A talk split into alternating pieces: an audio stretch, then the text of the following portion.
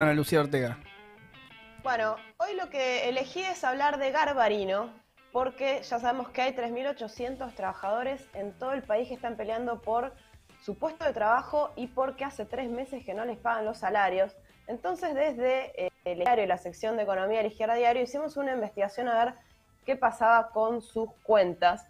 Y lo primero que me gustaría es que pongamos ahí una, una imagen que es una, un recibo de sueldo de uno de los trabajadores en donde lo que encontramos en la otra imagen eh, es que eh, este recibo de sueldo es de agosto del año pasado, el anterior ahí, y lo que encontramos es que primero que, quizás ahí no se llega a ver, eh, recibe este trabajador el ATP, el sueldo complementario de NU 376, recibió el ATP, que es una ayuda que dio el gobierno a las empresas para pagar la mitad de los sueldos. Pero el resto de los conceptos que está ahí, por ejemplo, dice que le hicieron descuentos de obra social y aportes jubilatorios, la empresa no lo pagó a la Lo que encontramos, que es así, es la imagen siguiente, es que Garbarino hace 12 meses que no viene pagando los aportes eh, y las contribuciones a la FIP. Es, eso es una cuestión muy importante y por eso mismo hay muchos trabajadores a los que se están quedando ahí, ves que dice impago, contribuciones a la obra social. Lucía, se ve muy chiquitito, pero no te preocupes porque vos lo estás relatando para quienes nos estén escuchando, no se vuelvan locos, vos lo relatas. Mes a mes eh, aparece está impago todas esas cuentas y eso significa que muchos trabajadores se pueden quedar sin obra social.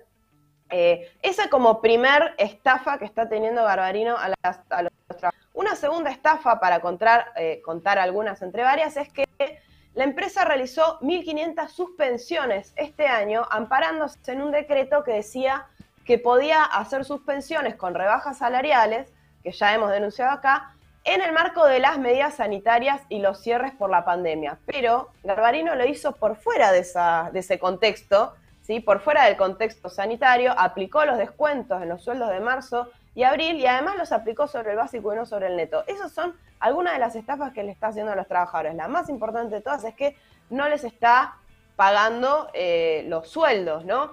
Ahora, eh, ¿por qué ocurren estas maniobras? son fraudes en el marco de un plan más general del nuevo dueño, que vos ya lo conocés, Tom, Carlos Rosales, eh, un nuevo dueño que está buscando con todas estas maniobras, se sospecha, llevar una reconversión de la empresa.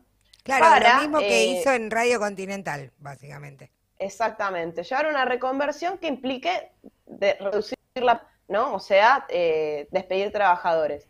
Para recapitular un poco de dónde viene todo esto, le, eh, le pregunté a Guadalupe Brau, que es la responsable de la investigación en la sección Economía del diario, y esto es un poco lo que nos contaba eh, respecto a algunos datos que surgieron de la investigación.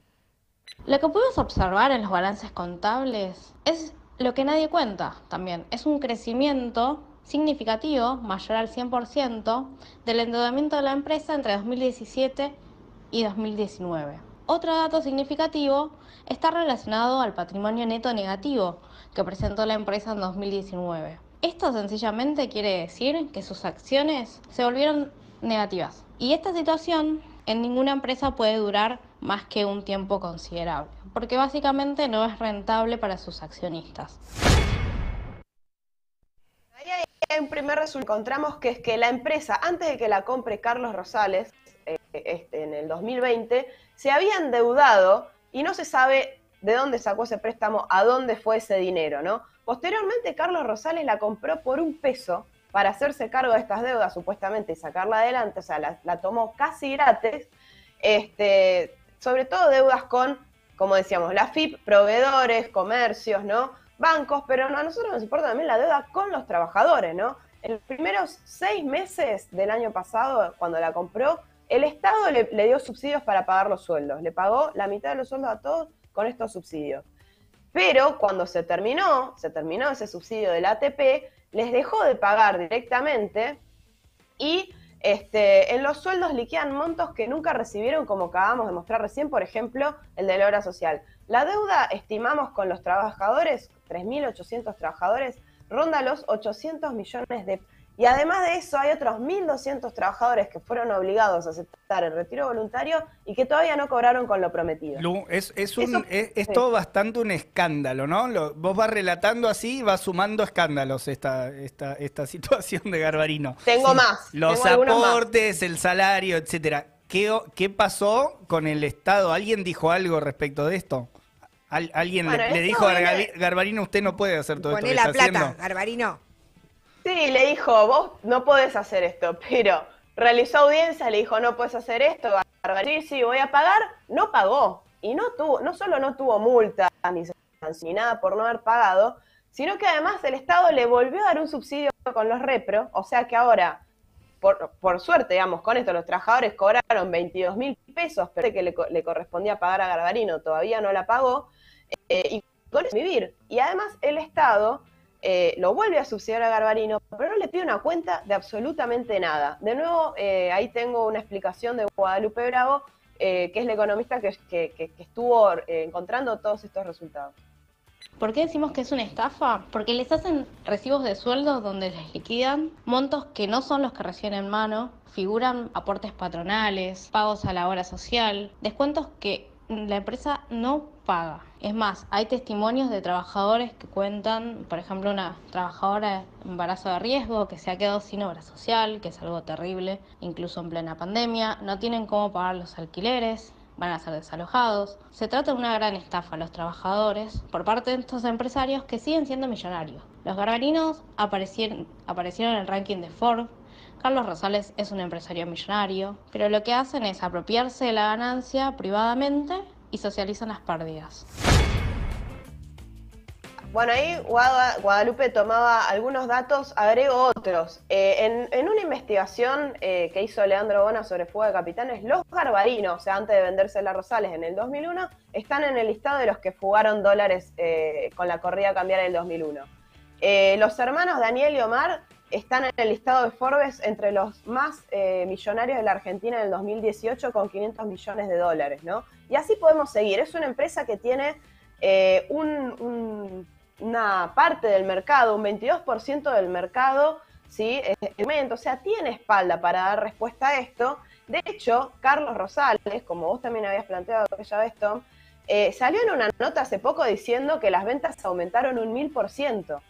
Entonces, ¿qué pasa? ¿Por qué no sabemos qué pasa con sus estados contables? ¿Dónde está ese dinero? ¿No? ¿Por qué no le paga a los trabajadores? O sea, lo que hay acá es un secreto comercial. Eh, sobre esto último, también una última explicación de Guadalupe y ya cerramos. En esta situación, aún